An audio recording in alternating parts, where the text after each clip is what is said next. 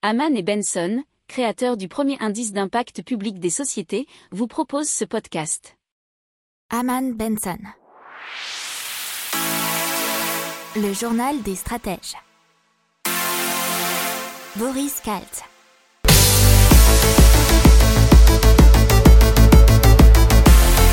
Bonjour à tous et bienvenue dans le journal des stratèges pour l'intégrale écho de la semaine du 22 au 26 mars 2021. Je vous souhaite une excellente écoute.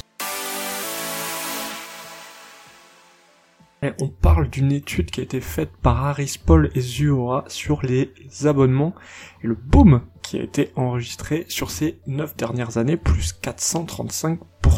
Selon l'étude, les principaux avantages de l'abonnement sont la commodité à 42%, les économies d'argent à 35% et la variété à aussi 35%. 78% euh, des adultes internationaux en possèdent contre 71% en 2018, donc 7 points de croissance.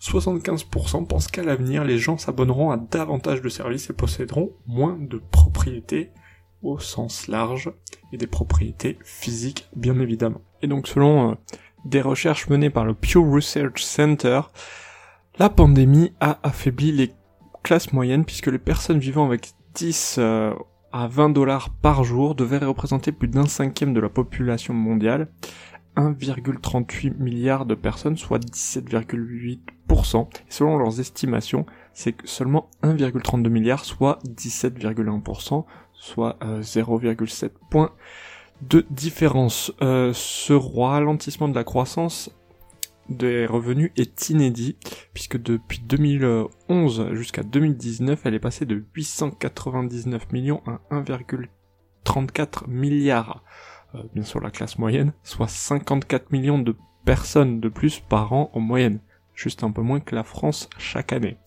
Mais sous l'effet de la pandémie, la classe moyenne regroupe 54 millions de personnes de moins que les estimations formulées avant la crise. Il n'y a jamais eu autant de billets de banque en circulation dans la zone Europe, c'est ce qu'appelle le paradoxe des billets de la Banque Centrale Européenne qu'ils ont publié dans une étude euh, ce mardi dernier.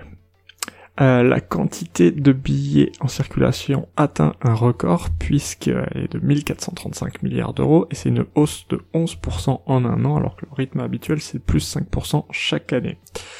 Euh, pour autant le paiement liquide diminue euh, donc ce qui fait qu'entre un quart et la moitié de la valeur totale des billets conservés au domicile des particuliers chez les commerçants et dans les entreprises. C'est en moyenne entre 1270 et 2310 euros. Faut savoir que euh, la Banque Centrale Européenne applique un taux d'intérêt négatif sur les dépôts bancaires, puisqu'il devient en effet moins cher dans l'absolu de détenir des réserves de cash que de le déposer à la Banque Centrale Européenne.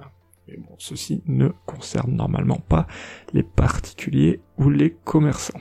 On part en Allemagne, euh, qui va lever une dette record en 2021, puisque le montant prévu pour les nouveaux emprunts est porté de 240 milliards d'euros, soit un tiers de plus que ce qui avait été prévu en décembre dernier et adopté par leur Parlement. Le pays dérogera pour la troisième année consécutive à ses règles constitutionnelles de rigueur budgétaire. Il leur interdisait d'emprunter plus de 0,35% de leur PIB chaque année. La crise a déjà coûté 250 milliards d'euros à l'économie allemande selon une étude de l'Institut économique IW de Cologne paru mercredi. Donc on passe aux annonces de la Fed, la Banque centrale des États-Unis, qui après le 30 juin va mettre fin aux restrictions sur les grandes banques américaines qui ont été mises en place pendant la crise. Et cela pour la plupart des banques après les stress tests de résistance annuels. Alors euh, ces interdictions, euh, elles ont été faites aux plus grandes banques, dont JP Morgan, Wells Fargo ou Banca of America de procéder à des programmes de rachat d'actions et plafonner les versements de dividendes aux actionnaires.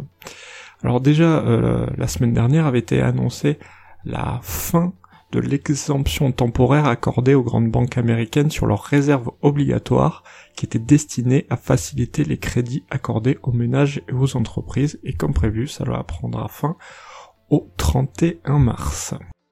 Pour approfondir ces sujets, abonnez-vous à la newsletter de Haman et Benson et écoutez nos autres podcasts que vous retrouverez dans les notes de l'émission ou sur notre site internet.